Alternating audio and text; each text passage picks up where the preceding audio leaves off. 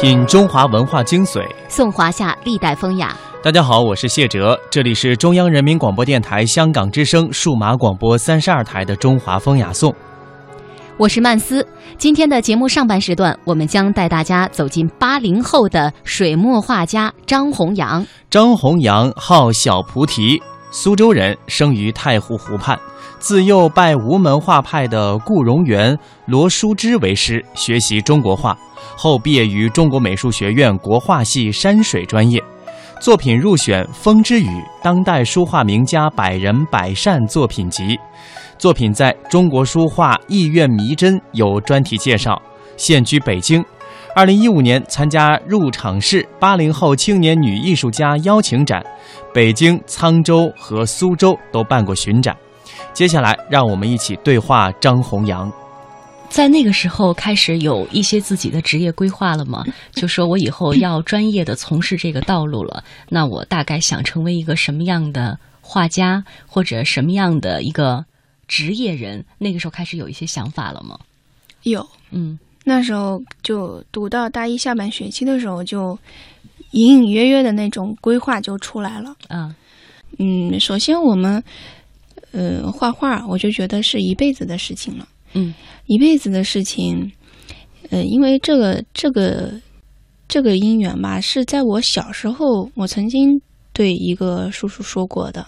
哦，他问我你要画多久，我说可能是一辈子。当时可能是他也觉得一个小孩说出这样的话有点夸张，嗯。我说出来是比较的比较的顺口，嗯。但是冥冥之中就按照这条路在走了，所以自从就是考上大学以后，我就觉得一辈子画画这个事情就就这么定了。嗯，而且我现在是对于画画是很就是越来越爱、很关注、很专注的一种状态，而且是把画画这种东西已经融入到生活当中去了。那么这是画画这一条是大的方向。嗯，那么第二点呢，就是能够靠这个画画能养活自己，对，因为这是很现实的问题。嗯很多同学在我们毕业的时候已经就转转行了，但是我没有转。我说，呃，当时我父亲还有我妈妈就说，你要不就来我们学校，或者来我单位，呃，或者是让我去当公务员。因为当时我是挺嗯不太喜欢这样的职业，因为每天早上朝九晚五的话，我想想，人这一辈子就比如说投胎做一次人哈、你这一辈子这样的最好的年华都这样朝九晚五的在某个地方就这样上班下班的话，我觉得我觉得没有对我自己来说没有意思，没有意义。我的本性是放纵不羁啊，热爱活得自自由一点，对，所以我当时我我父亲对我就是父亲对女儿的爱跟妈妈对女儿的爱不一样，妈妈就是直接告诉你啊你要怎么怎么样，但是父亲来说他肯定很深沉，他就给你说一两句，你自己去体会吧。嗯。他当时就对我说：“你要画画这条路，首先是你能不能养活自己啊、养活自己能达到一个样什么样的生活品质？嗯，你吃五毛钱的馒头也能饱，你吃五百块钱的饭也能饱，但是这两种状态不一样，你自己想想。”然后我说：“如果我有一天我画画不能养活自己，但是我不会抛弃它。”我说人吃饭养活自己，就为一口饭，我饱了就可以，我没有那么多欲望和那么多追，就是对物质上的追求。我说哪怕我混不下去了，我去要饭也可以，去行乞也可以，因为当时那个我已经接触了一点佛教的东西。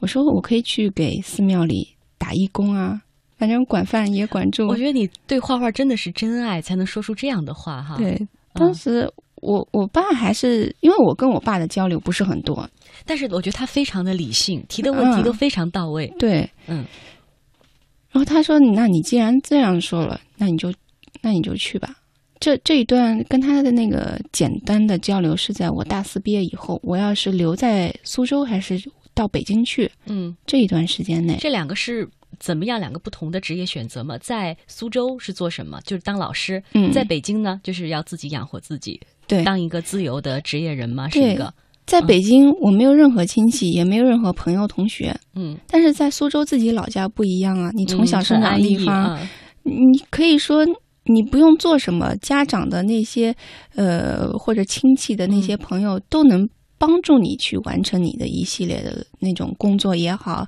比如说将来结婚生子也好，都能帮你去促成你。嗯，但是在北京，相当于一个新的环境，你什么什么，什么都不熟，你就是真的从零开始。嗯，所以我觉得当时能来北京的那个勇气，也是只有在那个阶段有了嗯，那个时候来了是做什么呢？在北京，啊。去了一家那个教画画的机构，嗯，嗯，在那儿带成人上画画，但是那个也多多少少会有一些朝九晚五的意思，因为你是替别人在工作，是吗？哦。说到这个就嗯更、更好玩了。嗯我觉得我好任性，任性到我、我去挑工作，而不是工作来挑我。嗯，怎么讲？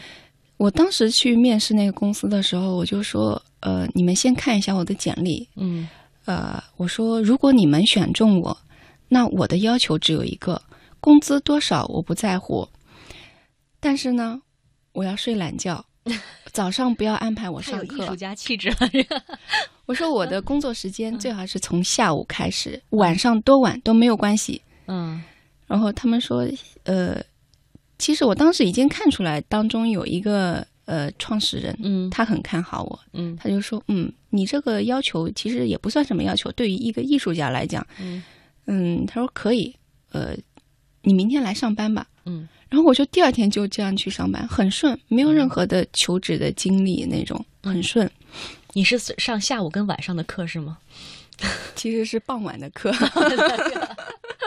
绝对让你睡到自然醒。呃对，嗯然后嗯、在那里就是收获了我的第一批现代的学生，啊。嗯，嗯。所以就是喊他们喊我太阳啊，就是从那那个时候候开始的，啊，嗯，但那个时候开始教别人画画，和自和自己想单纯的去从事艺术创作，其实还是有一定的距离的。内心当中会有一些落差吗？或者说你是一个特别活在当下的人？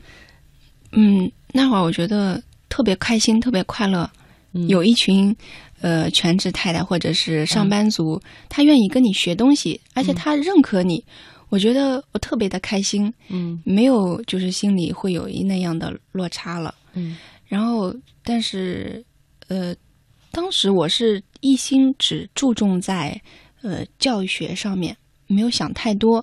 比如说自己的创作画画，我是到晚上十一到家以后是晚上十点钟，嗯我从十点半左右开始，一直画到凌晨三四点，嗯，所以没有直接的影响。嗯，就是我专业的创作，所以你很享受那个时候的生活状态。嗯，对，挺喜欢的。嗯然后后来在那儿教了半年以后，要涉及到就是家庭啊，什么结结婚什么的，谈谈朋友之类的，然后就嗯就离开了。嗯。后来呢，过了一年多，我又去了一个海淀外国语实验学校。嗯。哦，那个学校其实也挺好玩，就是说我去的还是那个，我说我上课的时间你们，唯一要求还是对。嗯。然后你想一个是教孩子这次对是，这次是教孩子，嗯。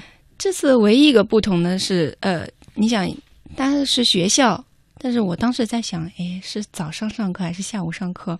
我说，那我我直接见到那个主任嘛，我说主任，我我的上课时间能不能给我安排在下午？嗯，他说完全没问题，只要你教学教得好，完全没有问题。他们的课可以随时调。嗯他们其实我我去应聘的时候是他们喊我去的，呃，他们其实已经把课表给排好了。我的课是上午的，然后他们整体就重新调了一下。嗯我觉得这一点是对我极大的信任嗯和那种鼓励哈。嗯，一下子能如此的看重你，我就觉得不能让你们失望。嗯然后在跟小孩的相处过程当中，我发现小孩的接受能力特别大。成人跟小孩学画的不同点是，成人就觉得，哎呀，我这画的不像，我这个画的不好，会不会被人家许多的条条框框啊？对对对，会想很多。但是小孩不是，你告诉他你可以画个什么，嗯他给你发散出很多东西来。我觉得这点是我们成人、我们大人在学画的时候要学小孩的这一点。嗯嗯，所以我现在跟嗯我那些学生也说，我说有时候你们家里有小孩，你就可以去跟他们多交流，不是以父母的那种位置存在，而是你孩子的朋友存在，你多去跟他们交流一下他们的想法，不要小，其实不能小看小孩子他们那种年龄啊，不要以这种。这种局限性去看小孩，嗯，有时候小孩思想比大人要成熟，冷不丁出来一句话能让你很有哲理的，对，能让你回味很久。是，刚才洪阳说到了哈，在北京立足的时候，从事了这样两份工作。我第一次去洪阳家的时候，呃，洪阳的先生正在这个案板上在作画哈。当时我就跟洪阳说：“我说这是你们是当代李清照夫妇吗？你你的你的爱情也是在这个阶段发生的是吗？然后嗯，可以哦讲讲你的这个、我们的感情啊，是讲讲你的爱情故事是在大学里的。啊，我大一，他大四，是那个师哥吗？不是，不是。嗯。呃，他的学生他也带考前班，嗯。他的学生是我的同学。那一啊天他是来我们班给他学生送东西来着的，嗯。然后我之前也有听说过他，那会儿他稍微有在学生当中是有点名气的。然后他来了，我看了他一眼，然后他也看了我一眼，哦，有可能就这么对上了。有点一见钟情这意思，嗯。对，嗯。嗯，然后他后来就呃就追追我的那个套路就是很很嗯。很平常、很简单，没有什么很夸张的或者嗯。很很浪漫、很艺术，嗯。就发发信息啊，然后一起去一起去看看电影啊，可以去看看展览啊什么的。那你们的共同话题会很多啊，因为超级多。嗯。就关于绘画这一方面，但是我们俩之间的共同话题不会发生争吵。这个很难得，嗯，因为嗯我、我们其他也有其他的画家朋友、夫妻的，嗯他们对于一个观点说不说不通的时候，可能就会发生争执。但是我我我跟我先生不会，嗯就呃我想办法说服他，他也想办法说服我，但是到最后就大家都哈哈一笑乐了，然后喝点茶就没事儿了。你们俩是对彼此的这个艺术创作都会有些惺惺相惜的部分是吗？嗯对我有时候会觉得他画的很好，我会去吸收他的优点。嗯他有时候觉得我的我绘画当中我的设色会比较的呃比较攒，他也会跟我来讨教一下这些问题。嗯，然后嗯，基本上是这样的。所以当时来北京的时候也不算是孤身一人，是跟他一起。哦，我是来投奔他来着。他比你先毕业，已经在北京立足了。嗯，对，嗯嗯所以这个选择的背后有这个爱做支撑，就变得容易很多了哈。啊，对，我觉得他是呃，说到他，我觉得是我当时来北京百分之八九十的一个动力和因素。嗯，否则你嗯就会在老家否则的话，我也可能会来北京继续考研。啊。嗯，可能就是以另一种生活方式来出现在北京。嗯，嗯，你刚才讲到了在北京啊、做了之前的两份工作，那之后呢就开始自己带学生了，就开始职业画画了吗？哦，我是从那个学校出来，就是教了半年以后，我发现确实或多或少会影响到我本身的绘画创作，嗯因为精力不够。因为学校有很多，比如说孩子要参赛啊，孩子要是他们的呃辅修课吗？是他们的对他们的啊辅修课，但是现在的艺术课对他们来说也非常的重要了，所以有很多事情已经牵扯到我的一些经历了。嗯而我自己对画画的要求就是也也日益增长，嗯。但是我觉得那时候我的精力不呃就是支撑不了我的绘画创作的那一个阶段了，嗯。所以我就把那份工作给辞了，嗯。然后就是自己回到家找了个工作室，一心扑到工作室的那个呃画画画的那上面。嗯，就是嗯。就是现在我们看到的这个状态了，是吗？就是偶尔带带学生，然后大部分的时间是用来自己创作了。对，嗯，但是我每年都在调整。像我们这个年纪，像我现在快三十了吧嗯，二十八了，嗯嗯，我们每一个行业、每一个生活阶段都会出现迷茫，嗯所以我每年呃每次会在呃半年或者一年给自己的这几个月、这一年的生活状态嗯和创作过程，会有一个回想和一个总结和归纳。嗯觉得这是一个对自己之前哪些地方做的不够好，或者是哪些地方拖拖沓沓的，是要有一个很明确的认识。希望在下一年或者下一个阶段，一定要克服这一个自己每个人自己的一些惰性或者是本性也好。我觉得这是一个每个人要成长快慢的一个一个点吧。嗯就是要回回想或者是要更改。嗯，像我之前今年我就出去玩，嗯，去采风也好啊，或者是体验民俗也好，因为当画家真好，我们玩就是玩，你就是采风。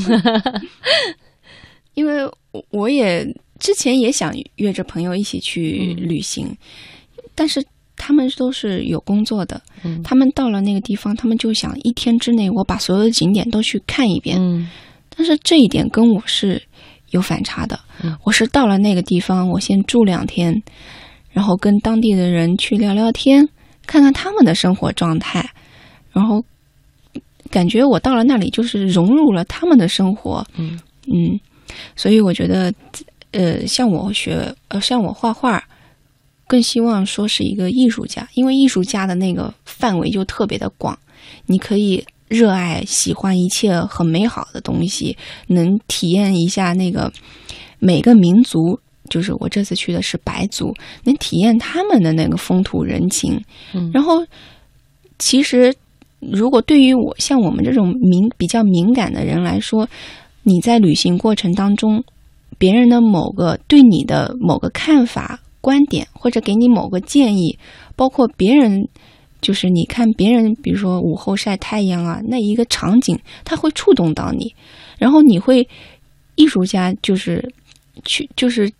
为什么会区别于其他人？就可能会把抓住这个点以后，运用到自己的作品当中去。嗯就比如说我之前的那个那一批牵绊的那个作品，肯定是生活当中我看到很多呃全职呃就全职妈妈也好，自己想去想要拥有自己的生活，但是家里有孩子，如果你的生活的家庭的公公婆婆思想又不那么开明，嗯你肯定是会被他们牵绊住的，他们会限制你去寻找你自己所热爱、所自由的东西，所以我觉得这是一种牵绊。嗯嗯，包括嗯，还有被感情啊，就是朋友之间的亲情牵绊住的，就是因为有这一个点，我抓住了以后呢，创作了我之前的那一批作品，叫牵绊。嗯，所以我平常看似去玩，其实我内心还是在寻找、搜索他们的生活当中的一些一些因素吧，嗯来影响到我的作品。嗯，你刚才说了，在不同的年龄段，可能自己也会有不同的人生困惑哈。嗯。做一个小结和一个思考是一个很好的办法。还有一些，当你遇到一些困惑的时候，你怎么样来解决这个困惑？或者说，现在依然在寻找这个途径？每一个阶段都有，嗯。可能看这一阶段我的状态特别好，但是到下一个状态我可能就迷茫了，就有时候会想，先首先不说我是谁，我从哪里来这种嗯。比较高哲学的问题。嗯哲学的问题，就是说我已经，比如说我到了三十岁，我到了四十岁、五十岁，那我的同龄人他们在做什么？嗯就比如说这次去沙溪古镇，嗯我看到我的同龄人八零后，他们三个姑娘已经创办了自己的创呃，就是建造了自己的酒店，嗯，各种就是比较有文艺范儿的，嗯。他们之前也是一种梦想，但是他们把他们的这种理想的生活状态变成了现实。嗯，但是我后来我就在反思我自己，我也有我的梦想，我也有我的一些跟朋友之间，比如说聊天啊，我们一起做个什么事情吧。嗯但是一说就过了，没有了，没有下文了。但是每次见面都会说，呃，我们要不要把这个事情做一做？但是永远在口头上说，没有落实下去。所以这一次去沙溪玩的时候，对我触动最大的就是那三个姑娘想了，也做做了，嗯而且做的过程当中也把它做得越来越好了。那我会反思我自己，我想了，但是我没有做，嗯所以我在今后就是我想了这个事情要做，要落实到行动上去。嗯我觉得这这这次是最大的一个点。嗯，侯阳，你是一个什么样性格的人？是一个随遇而安的，或者说对自己有明确规划的？是哪一种性格？复杂性就都有是吗？对，嗯我有时候觉得小富即安、随遇而安也好，但是嗯有觉得我不甘心，我趁我大好的年华，我要折腾一番哪个比重占的比较多呀？啊，随机型的，嗯没有比重特别大。我觉得我们生活状态就是一阶段以后需要一个缓呃缓冲和反复。嗯嗯，如果你持续一个状态的话，我会觉得人会腻腻到一个状态出不来，然后你的呃你的生活状态、你的能量会越缩越小，越缩越小。嗯嗯，之前我跟朋友们说过，我好想去找一个世外桃源，然后造一所自己喜欢的那个房子设计啊，然后就画着自己的画。我这次游历过后，我就发现啊，我这么好的这么好的青春刚开始的年纪，嗯我先暂时把那种生活状态放一边，还是要先折腾一下。嗯，那种状态，我觉得适合在年龄大一些。呃六十岁以后，嗯嗯，五十岁以后、六十岁以后，那差不多那个阶段，嗯每天起来晒晒太阳，嗯喝喝茶，然后写写字什么的，找一个就是比较偏僻的地方，那种生活就是真正的过上隐居生活了。好多画家都有这个梦想，实际上，但是我们现在是不允许的，嗯，因为你毕竟要生活，你嗯要过那种生活，我觉得首先要积累那个物质也好，或者怎么样也好，嗯嗯。但像我们现在这阶段，还是要继续再再折腾、再拼搏的。嗯，那像中国的画家当中，你自己最欣赏呃是哪一位？呃，原因是什么呢？啊，是古今的都可以，哦古今的都可以啊嗯嗯，就说我们吴门那边的吧，嗯苏州那边的，就是文征明、嗯，唐寅、沈周，那个都喜欢这几对位。裘银那那些人。嗯然后，嗯，现在的话，可能就是我的老师们，嗯，就是我大学里的老师，啊，包括我现在，呃，宝旭堂的一位杨忠良先生，嗯这这些老师对我的影响是特别重要的。嗯从他们身上，我会学到一些很好的品质。就比如说，我在我大学的老师身上，我就学到了，不管你功成名就也好，你的画卖的很贵也好，你对画画的这一份热度永远不变。他们，你想，一个人当你瞬间拥有很多财富的时候，会会膨胀的。但是我所看过我身边的老师，他们并没有膨胀，他们而是呃更加勤奋的去画画。像我们去写生的时候，我们的那个何老师，我们的生活已经很很散漫了，大学那会儿，但是作为老师的话，他没有晚呃晚到早退，他是比我们起的都早，睡得比我们都晚，嗯。早上七点七点半起来就把我们带到一个地方有山有水的地方开始写生，但是老师没有这样循环的走看我们画，而是老师跟我们一起画，嗯。也就是我们画了多久，老师也画了多久。等回到那个呃那个客栈的时候，老师还给我们每个人批改作业，我就觉得哇，老师的这种勤奋劲啊，就很深的就就是打动我嗯，对，就是以身作则，嗯。就会让你们看到他是怎样的一个状态。嗯。然后像像我现在经常接触那个杨忠良先生，嗯。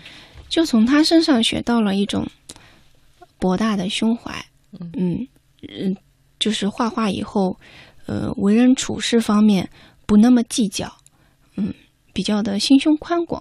嗯我觉得这一点对于我们来说是比较重要的，因为很多生活状态、很多事情的发生是不如意的，嗯可能你对这个人那么好，但是他回过头来会，嗯，会对你做一些伤害你的事情。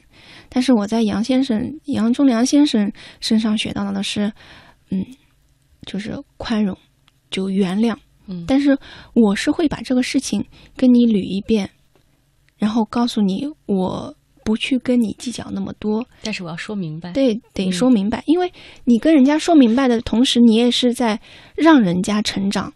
因为有些人犯了错误，他不明白自己是在犯错误，嗯他已已经成为了一种他的一个状态，所以他作为一个长辈来说，他会告诉你，这里你可能做的不对，嗯。嗯，然后我觉得这一点对我的触动也是很大，嗯，就不会计较那么多。对我听到一种说法，就是一个人的人品是什么样的，你的性格处事是什么样的，全部会降临在你的画作上。